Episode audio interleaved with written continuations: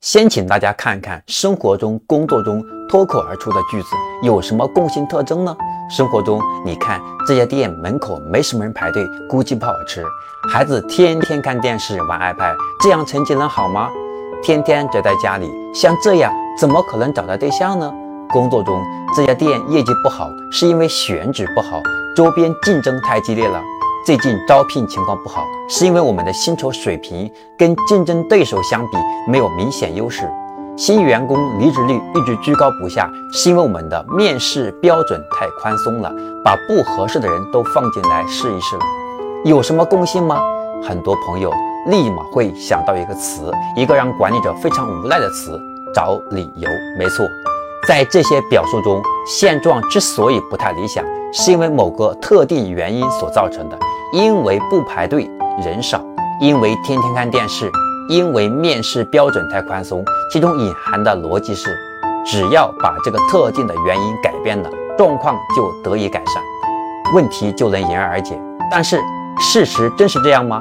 关于人类大脑，诺贝尔经济学家丹尼尔，他提出人的思考分为两种。快思考和慢思考两个系统，快思考是指依赖直觉、无意识的思考，而慢思考则是需要主动控制、有意识的进行思考。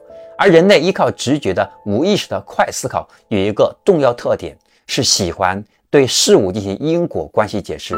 所见所知的各种事物都需要一个说得过去的合理化解释，只有因果关系上解释得通，才会觉得环境是安全的。变化是可控的，未来是可预测的，甚至对因果关系的执念变成了我们与生俱来的天性，这就让我们不自觉地形成了线性思考模式。线性思考有助于我们快速解决简单问题，比如菜不够咸，放点盐就行了。但是线性思考也容易让我们在复杂问题上牢牢抓住某个表层的客观的单一的原因，当做救命稻草。我们需要平时多去注意，用更高维度的思考方式，避免受线性思考的局限。我是江开成，欢迎关注江开成商业课，带你走进深度思考的世界。我们下一个视频再见。点加号，点红心，点箭头。